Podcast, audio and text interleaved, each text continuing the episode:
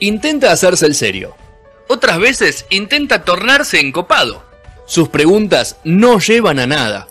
No consigue un titular. Sin embargo, le damos otra chance. En No Sonoras, la entrevista del día de la fecha. Siempre a cargo de Federico Bravo.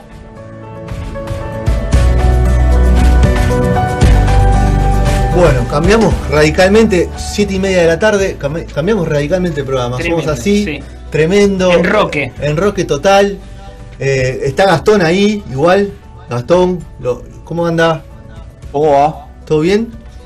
Bien, no los veo, los escucho nada más. Muy bien, Solo bueno, estoy no viendo importa. una cámara rara del Vasco en la que no aparece, no sé qué. Muy bien, te escuchamos perfecto. Y tenemos al invitado del día de la fecha, Mateo Salvato. Mateo, ¿cómo estás? ¿Qué tal? ¿Cómo andan? ¿Todo bien? Bien, Muchas ¿vos? gracias por la invitación. Bien, bien, muy bien. Gracias a vos por el tiempo. Ahora que te imagino te deben volver loco con las entrevistas en cuarentena. ¿Cuántas entrevistas hiciste, Mateo? No, no sé. No sé. o va- va- varias, varias. Vienen, vienen siendo varias, pero nunca es molestia. Siempre una, una gran alegría. ¿Cómo, ¿Cómo la tomás la entrevista? ¿La, ¿La tomás como una oportunidad para mostrar tu laburo? ¿La tomás como algo para un ejercicio tuyo para el tema de, de- de comunicarte, de las conferencias? ¿Cómo, ¿Cómo lo tomás eso? ¿Qué fortaleza? Qué, porque seguramente repetís mucho las cosas, lo que venís contando, pero, pero bueno, ¿cómo, cómo, ¿cómo lo tomás vos? No, mirá, eh, la verdad que es una mezcla de varias cosas. Un poco lo que vos contás es muy acertado. Eh, por un lado es eh, difundir un discurso, una idea, un concepto de mi laburo, de lo que vengo haciendo por la discapacidad y demás, una difusión para el, para el proyecto. Eh, obviamente es un pilar importante. Otro, obviamente siempre está bueno eh, hablar y conversar, porque bueno, eh, por el tema de la oratoria, lo que vos destacás también es, es importante, digamos. Pero, sabes que últimamente una de las cosas principales que yo estuve como virando mi, el, el discurso en el mejor sentido de la palabra, ¿no? Sí. De- de- eh, en mis redes sociales y en entrevistas y demás, es porque encontré eh, tal vez muy válido, aparte de hablar de mi laburo diario, que es la tecnología para la, para la discapacidad y cómo eso ayuda a mejorar la calidad de vida de las personas con este tipo de dificultades, eh, el discurso que, que estoy dando mucho y que estoy construyendo mucho es, es esta idea de que, de que Argentina tiene grandes posibilidades y que, y que realmente si apostamos por nuestro país en- a nivel tecnológico de cara al futuro cercano, realmente lo- lograremos tener un país mucho mejor y, y tratar de picarle mucho más eh, el bichito a, lo- a los jóvenes de, de que la- no- es la, salida, no estamos obligados a irnos del país a través de Seiza, sino que, que también hay un lugar para nosotros y, y tenemos algo que creer. No, aparte un discurso que, perdón Pedro, No, sí, un sí. discurso que va totalmente en contra de lo que, de lo que hoy escuchamos por todos lados, ¿no? Porque Sí. o la mayoría decir, che, no, se levanta esto, empiezan los vuelos y va a haber un, un éxodo de un montón de gente a buscar una oportunidad. Bueno, yo tuve am- amigos que se fueron, ya lo tenían planeado desde antes de la pandemia, pero se fueron y vos venís con, e- con todo ese, ese discurso y, e- y esa esperanza de- de laburo, de meter tecnología, de un montón de herramientas y todo eso. Eh, a ver, ¿Cómo, cómo, ¿Cómo ves que la gente lo recibe? ¿Cómo te llegan los mensajes? ¿Te llegan mensajes de gente grande diciendo que te admira? ¿De pibe de tu edad diciendo, che, loco, bueno, ¿cómo podría ser? Estoy trabado, no, no tengo posibilidades. ¿Cómo, qué, qué tipo de mensajes te llegan? La verdad que de todo, eh, particularmente por Twitter, que es por ahí la red social que más, más impresiones genera mía. eh, en general, eh, tengo mucha, mucha gente que me va, me va tirando distintos comentarios. Obvio que hay, hay muchísimo, muchísimo en contra, digamos. eh, a mí en los jóvenes me huele más particularmente, porque tal vez en las generaciones más grandes puedo entender, digamos, un, un cierto cansancio y, y desilusión eh, compartida o medio general que hay, también me preocupa y, y obviamente me pone triste, ¿no? Pero Sí. eh, me duele más cuando un joven me dice, no, olvídate, este país no tiene arreglo, no hay forma, no, acá, no, vámonos de acá porque es imposible. Eh, recibo de todo, también recibo un montón de jóvenes que, que- que- que están de acuerdo y que tienen ganas de luchar y empujar y construir y realmente apostar por la Argentina y mucha gente grande también que lo valora un montón. Pero bueno, en realidad es una, es una mezcla grande, como en todo, ¿viste?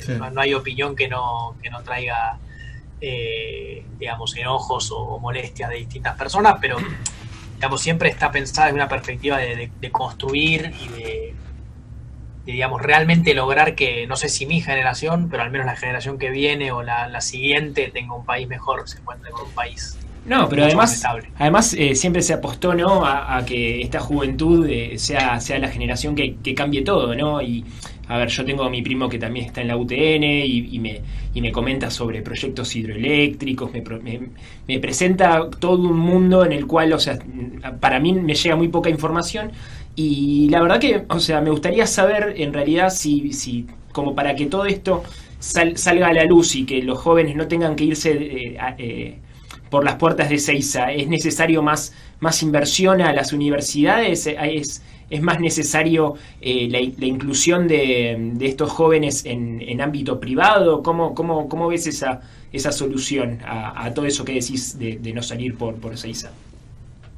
Mira, eh, bueno, la tuya es una pregunta excelente. Me encantaría tener una respuesta corta y directa porque estaría buenísimo tener una, forma de solucionarlo eh, tal vez muy tangible, pero en realidad yo creo que es una combinación de muchas cosas, de cosas prácticas eh, cosas eh, absolutamente tangibles y que puedo listar alguna que otra ahora, eh, pero también de, una construcción de, un discurso y de una forma de instalar esta idea como alguna vez hemos tenido Argentina, este, no, es nada nuevo, el concepto de Argentina potencia, el concepto de la París de Sudamérica, eh, son conceptos que, existen y que existen de mucho antes de que yo fuera un plan, digamos, eh, pero están muy perdidos, están muy borroneados, digamos, últimamente.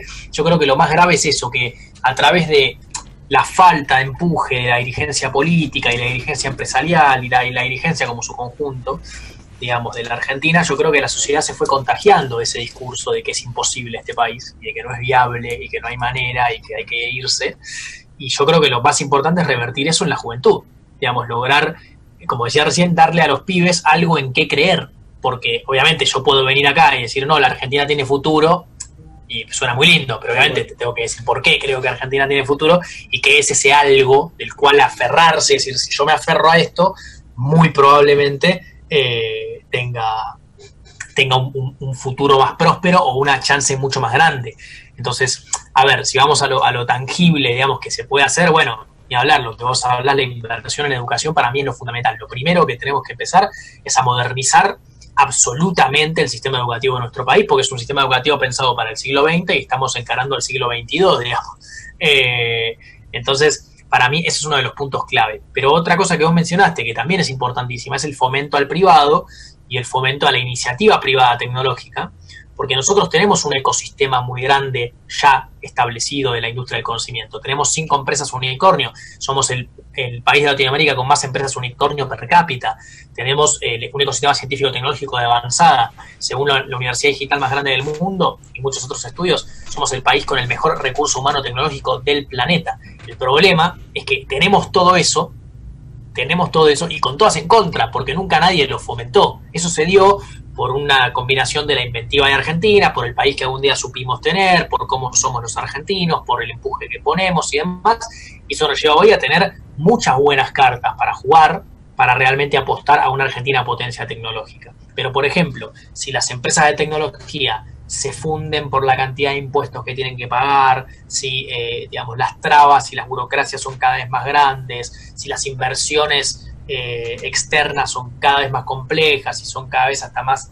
bastardeadas culturalmente y socialmente, nunca vamos a salir. Entonces, en realidad es una combinación de que el Estado y la dirigencia política se dé cuenta de que, eh, al menos en mi opinión personal, eh, la apuesta está a full en la tecnología y en el ecosistema científico-tecnológico, imitando los modelos funcionales de la Unión Europea, de Corea del Sur, de, Israel, de Estados Unidos, y adaptándolos a la Argentina. Entonces, un esfuerzo muy grande estatal por modernizarse también desde adentro y por salir un poquito de la coyuntura y la guerra diaria de revolearnos sillas por si uno es macrista o si otro es kirchnerista y si la típica de todo el día eh, y tomarnos un segundo para decir, bueno, todo bien, peleémonos un rato, pero ojo, si no hacemos que los chicos sepan programar, si no adaptamos las leyes laborales al futuro, si no adaptamos los esquemas sindicales al futuro, si no adaptamos la matriz productiva al futuro, estamos en la lona todos. Si sos macrista, kirchnerista, liberal, de izquierda, lo que seas, estamos en la lona si no nos podemos a laburar de cara a los próximos 10, 15 años, digamos, no estoy hablando del 2150.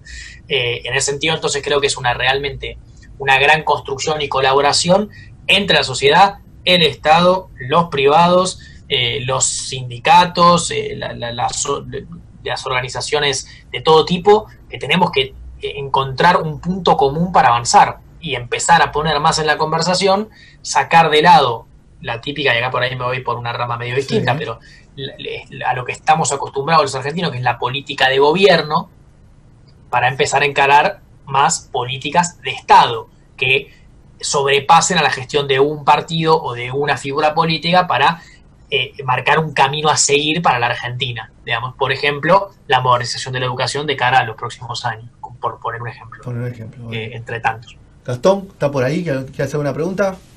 Estoy acá, estaba escuchando muy bien lo que decía Mateo. Justo antes de salir al aire eh, nos dimos cuenta que, o sea, yo estoy trabajando en el mismo lugar que él, ¿sí? en la misma escuela que él, eh, y, me, dio mucho interés el tema de que él dice, obviamente, actualizar todo lo que es el, digamos, el espectro de, la educación y cómo a él, yo conociendo la escuela ORT eh, desde adentro, me doy, me doy cuenta de la diferencia entre ese, entre ese tipo de escuelas que tenemos la suerte de poder trabajar, pero que son muy pocas en Argentina. Digamos, cómo es, muy difícil, ¿no? encarar eh, y actualizar un, digamos, todo una educación a nivel país, sabiendo que gran parte de, nuestro país ni siquiera tiene conexión a Internet, por ejemplo.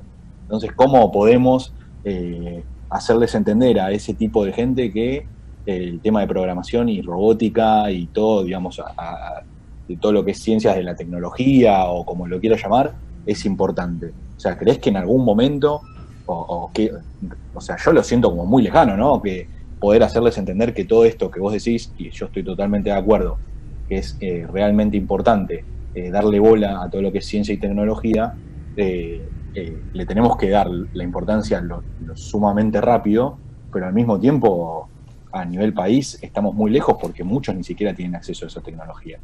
Seguro, seguro. No, estoy muy de acuerdo con vos, Gastón, en la pregunta, digamos, porque nosotros, ojo, es verdad, tu apreciación es muy importante, que es no podemos caer en, el, pensamiento utópico de que, bueno, mañana ponemos programación en todas las escuelas y de repente somos eh, Noruega, ¿no? Obviamente eh, hay que pensar en una propuesta a proyección, que sea paulatina, que sea progresiva, de modernización en todos los sectores de nuestra sociedad, digamos, pero lo que tiene la tecnología, y yendo directamente más hacia tu pregunta, lo que vos decís, claro, mucha gente me lo dice en las redes sociales, vos querés que enseñar a programar y la gente no tiene para comer. Obviamente, digamos, es importante que la gente coma. yo no quiero que programen antes de que coman. No, puedes pensar. Si no, si no comiste, no tenés la masa llena, no vas a poder programar nunca. Efectivamente, lógicamente hay problemas y coyunturas estructurales que nuestro país tiene que resolver si quiere encarar esto. Pero lo que yo siempre trato de remarcar en redes sociales, en medios y demás, es lo que la gente tiende a, dejar de lado o a, no, o a no prestarle tanta atención es que la tecnología es transversal. ¿A qué me refiero con esto? Eh, vos tenés típicos sectores productivos que por ahí no se crece el sector de la producción automotriz por inventar cualquier cosa y no crecemos todos. Crece el sector automotriz, digamos, crece, le va bien, está buenísimo, todo bien, pero crece el sector automotriz. No crezco yo o no crecemos nosotros que no estamos en el sector automotriz. Cuando la tecnología crece, crecemos todos. Es decir, ¿a qué voy con esto? la tecnología no es, digamos, apostar a que todos los pibes sean programadores y que todo sea ecosistema científico-tecnológico y que todo pase por la tecnología, o, que dejar de lado el resto de los rubros para enfocarte solo en la tecnología, porque en realidad eh, no, funciona de esa manera, sino que a, través de agarrar la tecnología y aplicarla de forma transversal a toda nuestra matriz productiva y a toda la sociedad argentina, vos podés generar que la solución a, esos, esas coyunturas estructurales que tenemos sea más fácil y más rápida. ¿A qué voy con esto? No es que de repente un algoritmo de inteligencia artificial va a, resolver la pobreza en Argentina, eso no va a suceder, pero yo estoy convencido, me, juego lo que sea, a que si vos tratás de resolver la pobreza, la inflación, las vulnerabilidades sociales, eh, etcétera, etcétera, etcétera, eh, sin tecnología vas a tardar el triple por ser bueno que con tecnología. ¿a qué me refiero? Obviamente tenemos que trabajar en solucionar que los pibes no tengan internet, no puede ser, estamos en el 2020 para el 2021, eso no puede pasar y eso demuestra un desinterés del Estado por una inversión eh, eh, real en justamente eh, ese tipo de infraestructura que es lo básico que necesitamos para desenvolvernos en, el momento en el que estamos, ¿no? Cuando estamos hablando de tecnología, ni hablar de la gente que no tiene cloacas, no tiene eh, tendido eléctrico, eso ya es un, muestra una desidia y un desinterés que ya es ajeno tal vez a esta conversación. Eh, lo, que a mí me parece es que si vos invertís en el ecosistema científico-tecnológico, eh, imitando o mirando tal vez a lugares como Israel, que lo han hecho de una forma excepcional, eh, por eso es conocida como la nación de las startups, digamos, eh, en ese sentido, para mí, lo que, lo que vos podés lograr es que el ecosistema científico-tecnológico, en colaboración con el Estado, en colaboración con la academia y en colaboración con los privados, esas cuatro actores tal vez, si vos lo haces confluir y haces que ese trabajo conjunto sea próspero, sea rentable y sea eficiente, lo que puedes lograr es el concepto clave de ese que aplican los países como Israel, que es la transferencia de tecnología. ¿Por qué? Porque a mí no me sirve de nada tener un ecosistema científico-tecnológico e invertir millones de dólares en investigación si después eso se traduce en nada, o en un, eh, tal vez en un paper, sin faltar respeto a ningún científico ni nada parecido, pero se traduzca en, una escritura, en un artículo, en un eh, paper y que eso no llegue nunca a la gente de a pie que necesita nuevas soluciones. Entonces, a lo que voy es, cuando yo hablo de invertir en ciencia y tecnología, hablo de invertir en ciencia y tecnología para abrazarla como una manera de solucionar todos nuestros problemas o gran parte de nuestros problemas de una forma más eficiente, más fiable, más rápida y, muchísimo más moderna y adaptada a las necesidades de ahora. con esto de, China, con el 5G, ¿no? El, hecho de, se me ocurre, de, que el Estado no, está pudiendo hacerlo por, por, medios propios, ese tema de la expansión eh, eh, en las redes eh, de, Internet, en todo el país, o sea, que se sume a otros países, ¿no? De, capitales extranjeros llámalo China con el 5G, llámalo lo, que, lo que quieras. ¿Para vos es, eh, es, funcional, es beneficiario para, para nosotros? Eh, ¿cómo, cómo, cómo, ves ese tema geopolítico? No, yo creo que sí. A ver, no, es, no es mi área de expertise eh, las relaciones internacionales y la geopolítica, pero en el sentido de la... Yo, hoy vivimos en un mundo absolutamente globalizado. Entonces, hoy, yo cuando muchas veces a mí, yo tengo la bandera, como la ven acá, y, y digamos, estoy eh, muy apasionado por Argentina y muchas veces me dicen, ese nacionalismo es del siglo XIX. Pero Siempre te van a criticar, Mateo, te van a decir que para la tribuna, te van a decir que es un discurso armado para, para promocionarte. Exactamente. La crítica va a estar siempre, eso no lo podemos evitar, pero lo que yo contesto siempre a eso es, yo no tengo un nacionalismo del siglo XIX.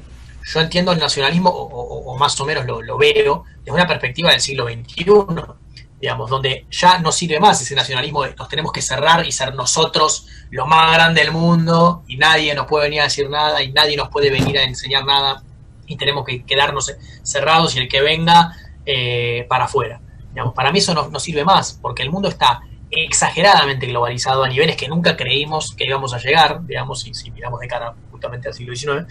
Em, y en ese sentido, la integración con otros países y con otras potencias y con otras regiones que tengan para enseñarnos, digamos, es, es importantísimo, no es nada nuevo, digamos, lo hizo Japón en su momento, seguramente lo, lo, podríamos hacer nosotros. Lo que yo creo que tenemos que dejar de tal vez bastardear o mirar de mala manera a la inversión externa, que venga Amazon y vuelque 800 millones de dólares en la Argentina es lo mejor que nos puede pasar, o sea, no nos puede pasar nada mejor que vengan un montón de empresas y quieran poner una torta de plata en Argentina para invertir en recursos humanos, en, empresas, en infraestructura, obviamente siempre con los límites, de, eh, a ver, bien marcados de las relaciones internacionales y demás que yo no manejo, soy medio externo, pero obviamente con eh, me parece importantísimo la colaboración, más que nada el no solo la colaboración, sino el entender eh, y tratar de, eso me parece que nosotros los argentinos lo tenemos muy incorporado, de que siempre queremos reinventar todo.